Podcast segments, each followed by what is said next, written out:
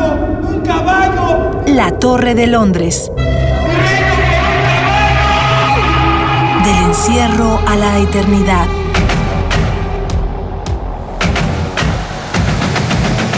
A 400 años de la muerte de Shakespeare.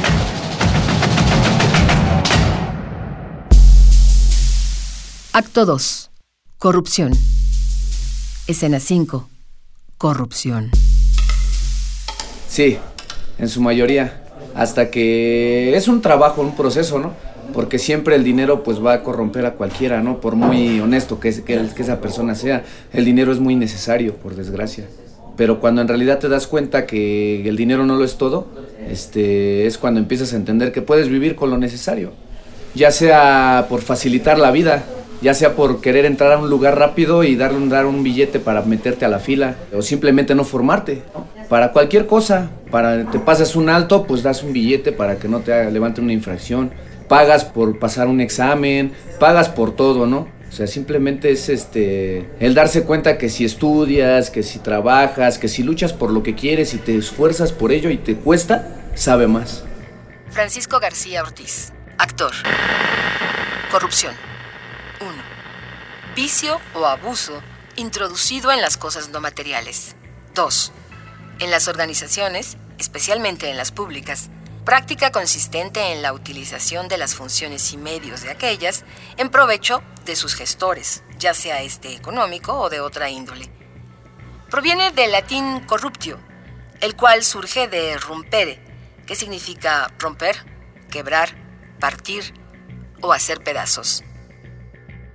Bueno, recibir no es conceder. Pero, ¿qué te parece si lo hacemos democráticamente? ¿Qué propones?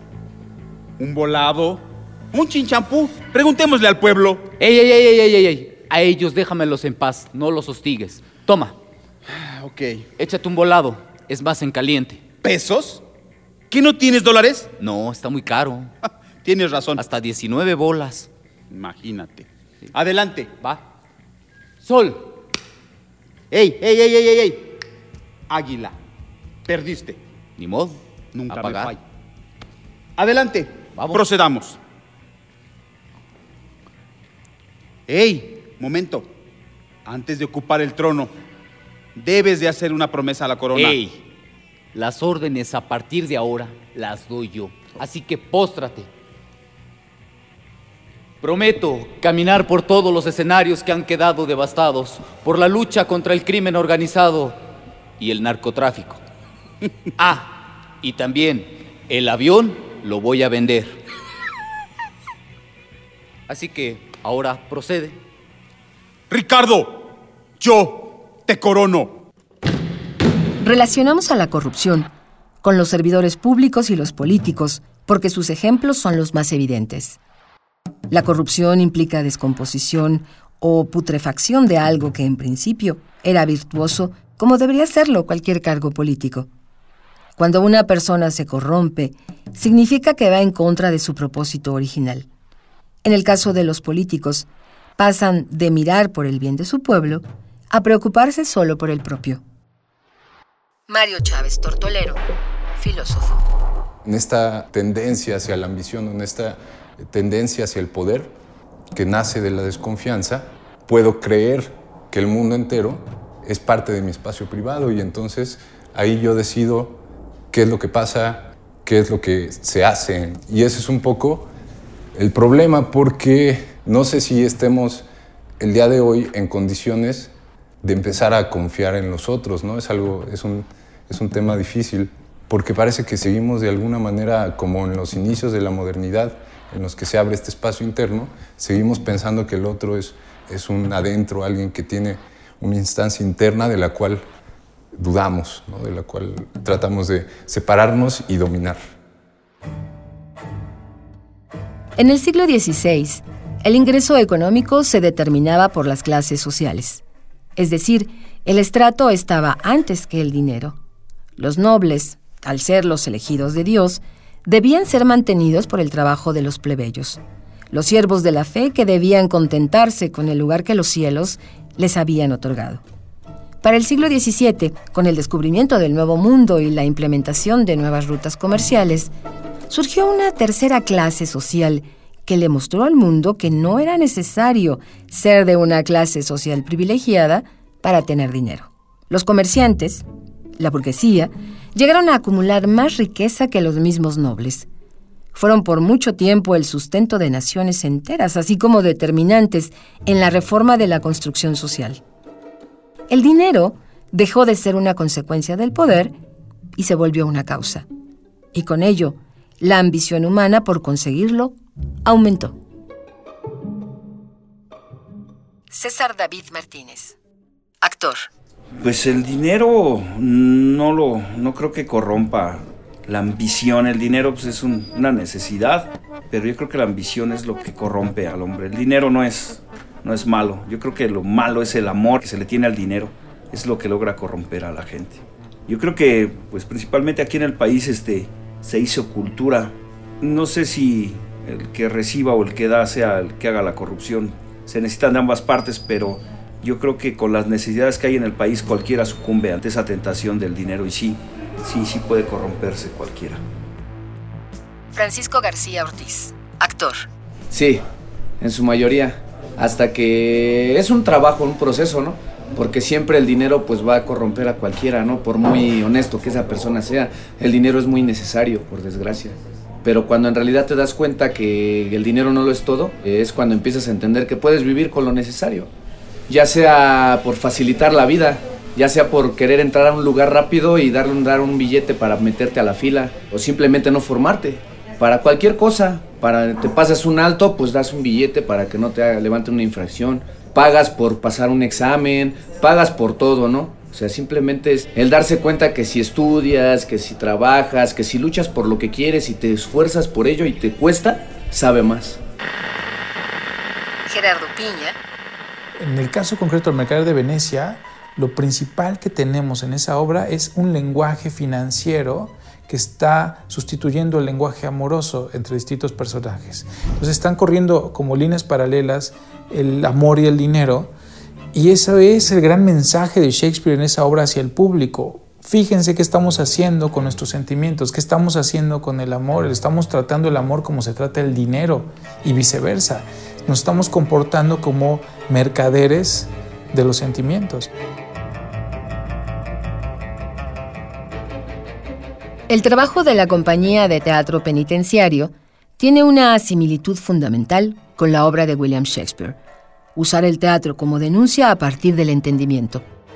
Para encarnar los muchos rostros de Ricardo III, los actores de la penitenciaría de Santa Marta Acatitla necesitan reconocer cuáles son los motivos por los que un hombre escarbaría en sus pasiones más bajas por conseguir el poder. Reconocen dentro de sí mismos el vicio, pero no lo juzgan. No hay una condena ni una apología solamente una exposición que permita al público formarse su propio juicio.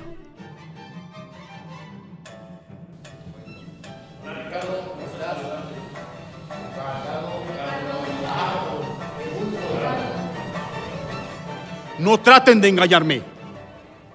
No vaya a ser que los descubra y los condene a perecer el uno en manos del otro. ¡Los pies sobre la tierra! soldado, antes de que el día termine, toda esta gente debe de estar muerta. No quiero un solo testigo vivo de esta nuestra alianza. Puedes disponer del ejército de niños. Ellos están capacitados para asesinar sin el menor remordimiento. Además, de que son como títeres. ¿Puedo reclutar a mis hijos, Majestad? No puedes, debes. Señores, el poder es maravilloso, pero no en manos de cualquier mediocre.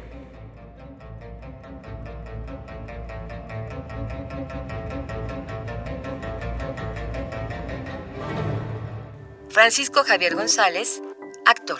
El personaje éramos nosotros mismos, que es el papel más difícil que puedes hacer, ser tú mismo. No, no, es, fácil abrir la, la coladera que tenemos y, empezar a sacar. Y sí darte cuenta, realmente darte cuenta de, quién eres, de cómo ha sido tu vida hasta ese momento. Y eso nos sirvió para, pues para abrirnos, ¿no? Pues en la cárcel ya traes muchas máscaras, muchas barreras, ahí prácticamente no sientes. Eres hipócritamente amable, ¿no? Y, o sea, te digo, esto es un reflejo igual aquí afuera. Quizá los tiempos que corren son el momento adecuado para releer a Shakespeare, para encontrar un sentido al caos que vivimos y que solo puede explicarse por el mismo comportamiento humano. ¿Qué cosas no podría decir de nuestra sociedad un William Shakespeare contemporáneo? José Carlos Balaguer, director del 77. William Shakespeare amaría a Enrique Peña Nieto toda la pendejez que ocupa. Terrible personaje. Enrique Peña Nieto es un Ricardo tercero, es, un bueno para nada. Es, es, una persona que no tiene una discapacidad física visible, pero totalmente podríamos decir que la tiene psicológica. Al fin y al cabo, Enrique Peña Nieto es la persona que se ha sentado con los padres de los 43 de Yosinapa para mentirles en la cara. Es la persona que ha permitido que el ejército mexicano haga el desmadre que quiera en el norte del país con toda impunidad del mundo. En el México del siglo XXI, eh, William Shakespeare lo podríamos encontrar dentro de una fosa común.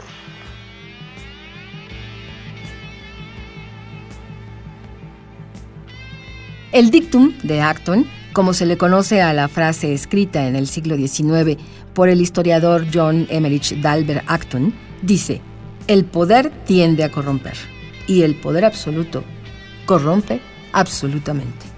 Acton escribió esta frase en una carta en la que se oponía a la infalibilidad pontificia, la cual parte del hecho de que los papas, y en cierta instancia los reyes, son perfectos.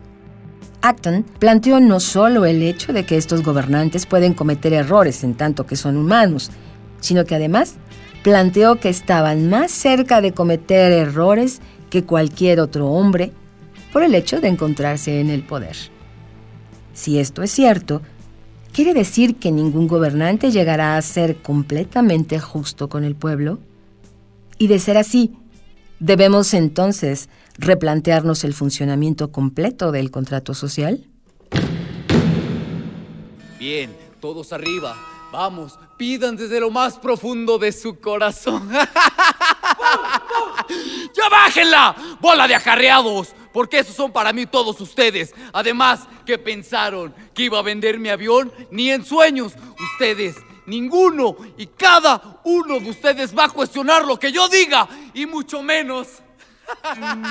Shakespeare tanto, tanto anduvo en niveles muy altos como en el más bajo, como en el medio, para poder escribir todo lo que escribía y describirte cada, tanto la mierda que tienen los de, los de abajo, la tienen los de arriba, pero disfrazadito y un poco más como asiada, ¿no? Pero en sí es, este. Pues todo va conectado, ¿no? Fin del acto segundo. Guión Mario Conde. Equipo de producción Miguel Alvarado, Omar Tercero, Saria Luna y Jessica Trejo. Voz Hilda Saray. La Torre de Londres. Del encierro a la eternidad es un programa del Foro Shakespeare y Radio UNAM.